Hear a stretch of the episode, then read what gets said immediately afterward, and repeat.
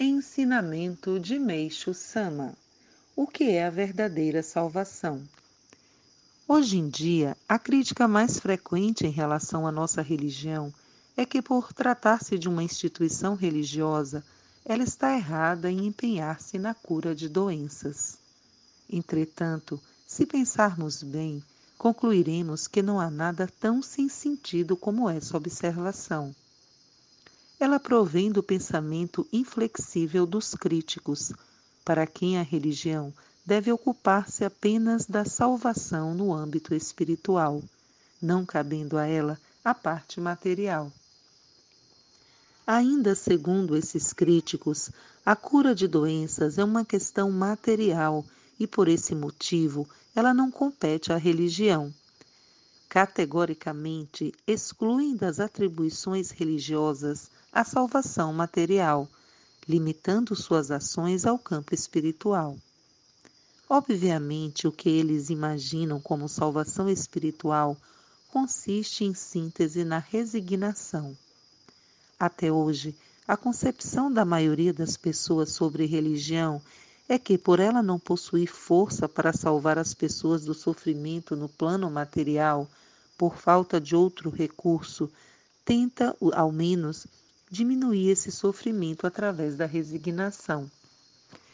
Se a religião excluir a matéria e preocupar-se unicamente com a solução das questões espirituais, na prática, ela não promoverá a salvação.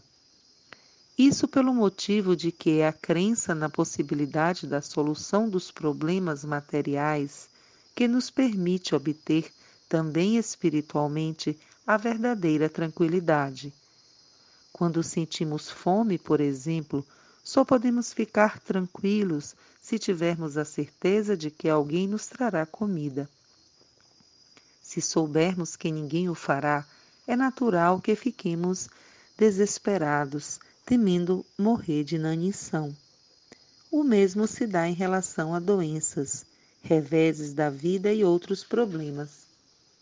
O reconhecimento de que tudo isso pode ser solucionado através da fé é que nos dá a verdadeira tranquilidade.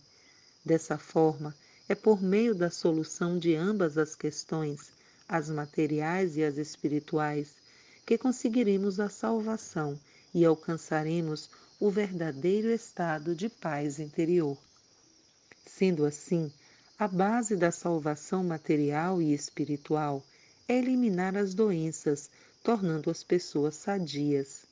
Isso porque, por maior que seja a nossa fortuna ou a fartura de alimentos saborosos provenientes do mar e da terra em nossas refeições, por mais honrarias e status que tenhamos, nada disso terá sentido se estivermos sofrendo com doenças.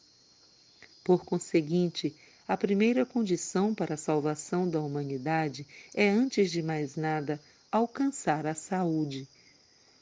Por essa ser a base da salvação, nossa religião tem como meta indivíduos e sociedade livres de doenças em 24 de dezembro de 1949, retirado do livro Alicerce do Paraíso, volume 1.